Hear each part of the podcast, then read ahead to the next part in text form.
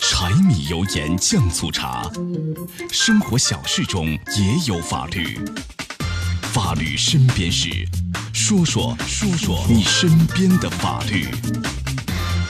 说说你身边的法律。好，接下来我们进入到法治在线的法律身边事儿。我是高爽。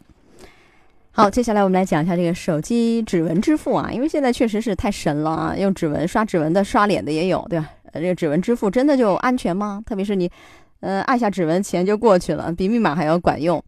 但是啊，是不是真的那么安全？因为大家都觉得，哎，我指纹是独一无二的，没有人和我一样。但是不是一定是最安全的？哎，这个我们要打一个问号。就这个问题，我们请到了南京鼓楼公安分局的万义林警官，万警官你好。你好。哎，再次邀请您。好，我们首先来关注一个案例，然后您给分析一下。江先生通过某网络直播平台认识了女主播林某，为了讨对方欢心，他时常给林某送花、送礼物，并发红包。不久前的一天晚上，江先生和女主播林某相约在某酒吧见面。虽然当时江先生已经喝了不少酒，但因为是初次见面，兴奋不已的江先生继续与林某在酒吧内聊天喝酒，直到凌晨两点多。然后那会儿已经意志很模糊了，已经。然后他好像带我去。去双屿这边一个宾馆。由于江先生喝了不少酒，就将自己的手机交由林某操作网上订房。只有在支付房费需要录入指纹时，才由江先生本人操作。凌晨两点四十五分，两人入住宾馆。江先生不久就睡着了，直到上午醒来，此时他发现女主播林某已经不见了踪影。更令他意想不到的是，自己银行卡内数千元钱居然也不翼而飞了。一下子少了五千二，银行卡里只有几百块钱的是。民警把女主播林某传唤到派出所。林某承认，当晚他看江先生用手机支付订房费用时是用指纹支付，于是便起了贪念。他的手机支付呢？你密码这些都知道吗？密码不知道，是用他的指纹，用他的大拇指按上去。目前，犯罪嫌疑人林某因涉嫌盗窃罪被警方采取刑事强制措施。好，万警官，这是见网友啊，这个见网友以后，然后钱就没了啊。本来是指纹支付，觉得挺安全的，哎，钱也盗刷走了。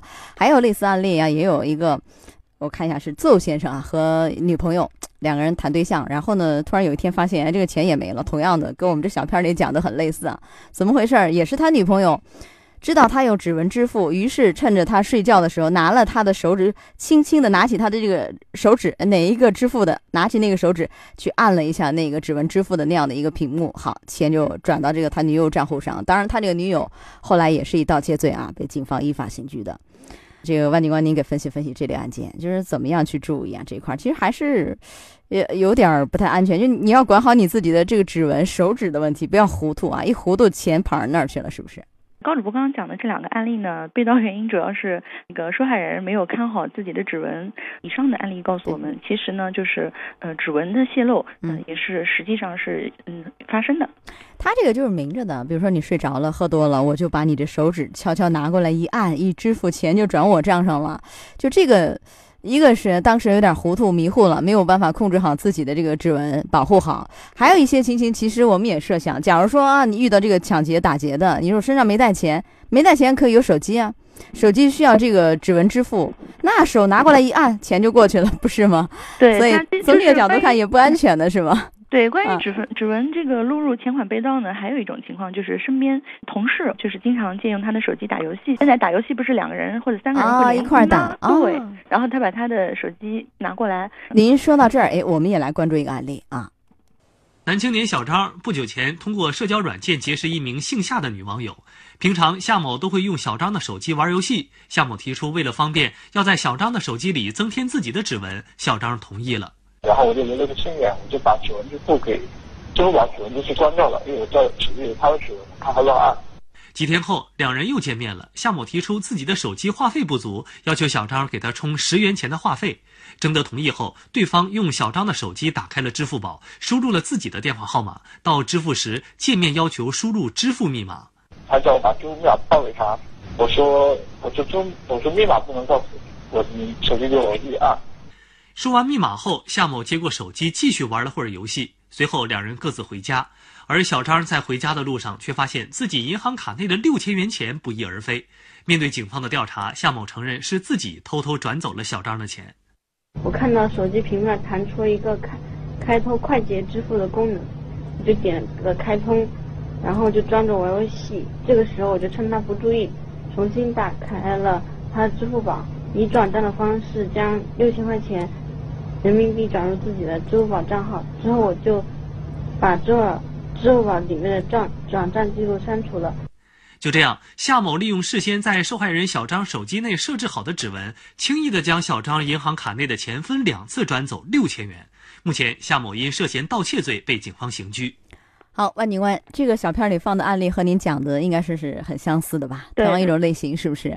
对啊，那这个您再提示提示这方面问题。其实这两个案例，包括前面我们放的那个小片儿举的例子，都是说我们在管理自己的这个指纹的时候，可能有疏漏，有这个不小心让别人有有机可乘吧，所以最后哎，钱款被盗刷走，就管理方面有一些问题，是不是？嗯。就是我们警方呢，就是提示大家，在使用手机的过程中，尽量不要让他人的指纹录入到自己的手机里，呃，防止自己的钱财被盗走。而自己呢，就是在需要呃指纹解锁、指纹支付以及那个录入的时候啊，最好呃避开他人。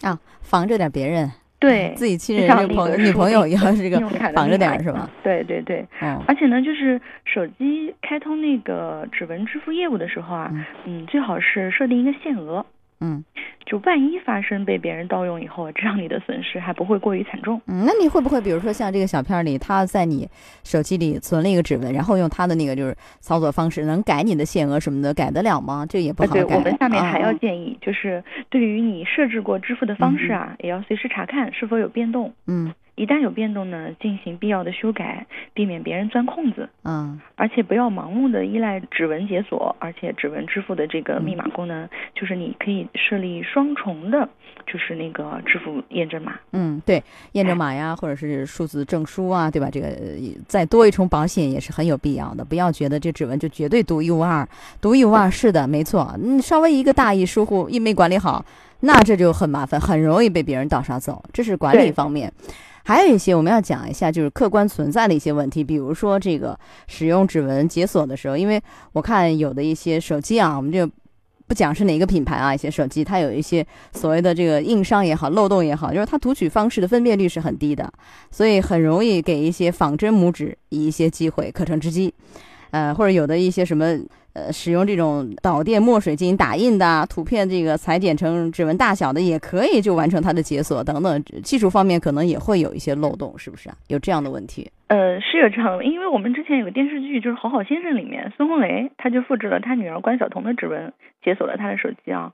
虽然说电视剧是这样演，剧情夸张了一点，但是现实生活中确实存在。嗯而且之前我们也查到过一篇信息，就是建议大家拍照的时候 尽量不要就是那个泄露自己的指纹，因为就是现在的相机像素越来越高啊，哎，啊别人可以。截图啊、截取啊，或者以什么样的设备把你指纹给像素现在淘取走像。素越来越高了，嗯嗯，就看得很清晰了对对对。啊。那你如果这是一个就刚好刚好是用手机这个指纹支付和解锁的话，那人家马上可以把你手机就就这个破解打开，或者钱就倒刷走了，不呃，是的，是的。嗯说到底，大家还是要有一个保护自己呃个人信息意识的嗯这个呃警钟。哎，对，一个是我们刚刚 讲管理好，然后呢，还有就是说它本身可能会有一些漏洞，在一些设备方面设计啊，并不是那么那么的完美啊。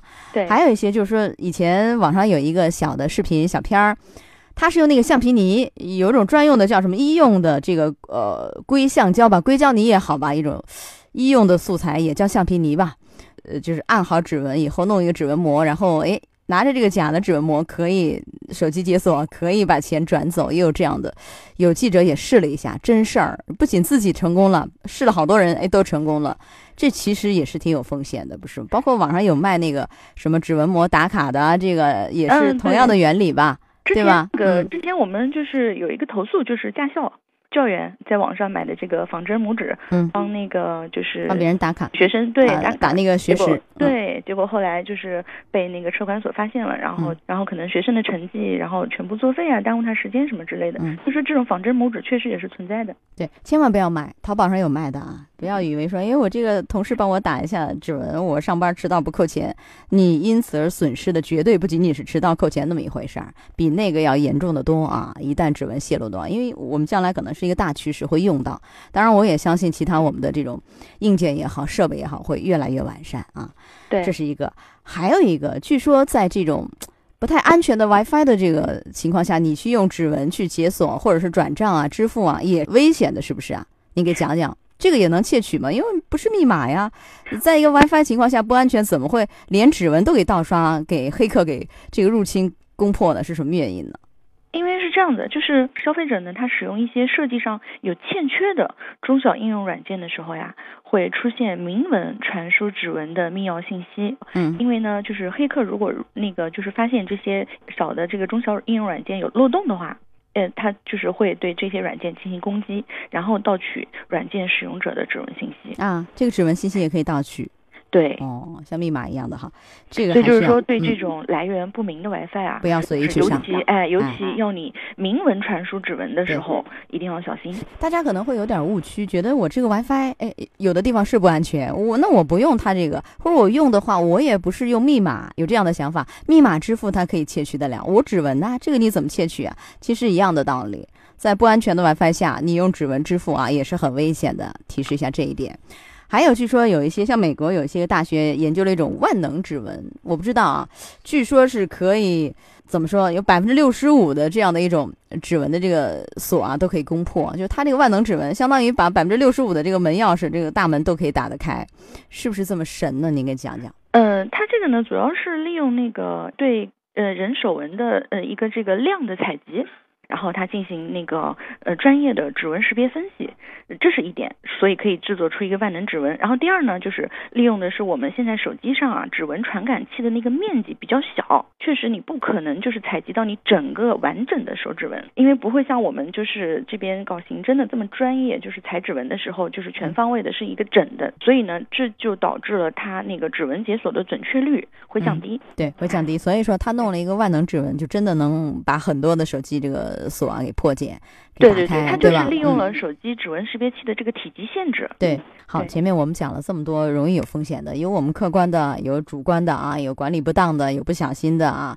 那怎么样去防范？您前面讲了一些方法，还有没有其他的一些补充？怎么样去防范？就是说指纹支付啊，就这一块的一些这个风险，保护好我们的钱财。那么我们建议呢，就是说，在现在嗯出现了这么多案例的情况下，嗯，可以大家换一种思维，呃，不要再继续使用指纹作为解锁密码。如果呢，就是说你图方便省事，呃，使用了指纹密码，建议你使用双重密码，或者是在嗯不同的区域使用不同的密码。嗯就是说我可以使用手机指纹开机，但是在支付的时候呢，我建议大家就使用还是用原始的数字。会更好一些啊！再次也非常感谢万以林警官做客节目，好，万警官再见。嗯，高主播再见。法治在线，高爽制作主持。节目收听时间：首播 AM 七零二江苏新闻综合广播十六点到十七点，复播 FM 九十三点七江苏新闻广播二十二点三十到二十三点，次日两点到三点。想咨询法律问题和主持人高爽互动，请下载大蓝鲸 APP 到高爽的朋友圈。节目微信公众号“江苏台法治在线”，网络收听方式：江苏广播网三 w 点 vojs 点 cn。智能手机下载大蓝鲸 APP，或者蜻蜓软件搜索“江苏新闻综合广播法治在线”，可随时收听。